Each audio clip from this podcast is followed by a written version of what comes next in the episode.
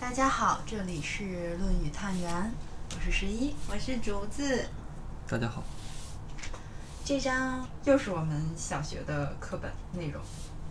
子曰：“君子不器。”小时候我们对这篇文章的理解就是君子不是个器皿。如果君子不是个器皿的话，怎么能装知识、装内容呢？我理解“君子不器”的意思是说，你不要有固定的形状，因为你要是个器皿要装东西，你就有形状了。你用那个形状装那东西，你就被标准化了。那说气，嗯，君子不器。那说一个人他是气，这是到底是夸人还是骂人啊？我觉得是夸夸人人吧就是对，他哦，什这么小什么成器了，就对说明他有建树了，有厉害的地方。后面有一章啊，嗯是关于孔子对这些弟子的评价，但这评价也是在对话中呈现出来的。嗯子贡，那个口才特别好的，他就问问他的老师，说您觉得我怎么样？孔子给他的评价就是汝气也，啥？你是个气。就是个成可以成才的料儿呗。子贡就接着问说什么气啊？你刚才有说过器皿嘛，那你得分什么器皿吧？嗯虽然说它是有不同功能性的，那这功能你是老百姓的菜刀，它也是个物件儿；皇帝用的，它也是个物件儿。它担当的社会角色就不同。孔子就说：“胡连之器，一种祭祀的东西，在庙堂上用的，老百姓根本就不会涉及到，这对他是个褒奖。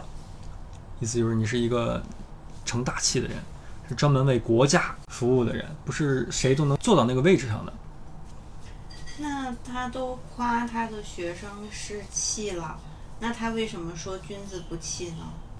还有一个，我们有个俗语说这孩子不成器，嗯，不争气，不争气，啊不成器，不不成器器，，不是那个一个气。恨他不成器不。成器。这个话就很形象啊。比如器，它如果是个器皿的话，假如说你盆儿不成器，意思就是它它是漏的，没法装水。刀，它是钝的，或者它豁的，它没法砍柴，不成器的这东西没用啊，这叫不成器，是一种状态，可以说它不具备相应的作用。那第二种，它就是一个完好的器皿，它可以有相应的作用。嗯嗯，那就有很多种作用啊。我们三百六十行，每一种可以说都是一种气。嗯，这一句说的“君子不器”，那这是另外一个评价，可以说是第三类。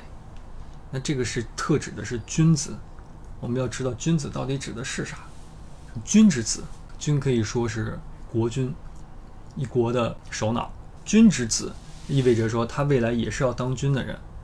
那当君的人呢，他手下要有各式各样的人都有，做大臣的、文的、武的、士农工商，你全都要有，你要把这些全都要运转在自己的手里，你不能偏爱。说我就喜欢玩蛐蛐儿，那这个我给你抬得特别高，其他我都不玩。或者你就爱文玩儿，皇帝你不该这样，你要对这些所有的老百姓一视同仁，让每个人都在自己的位置上，这是一个君该干的事情，也是一个君之子，在他还没有成君，你要去具备的特质。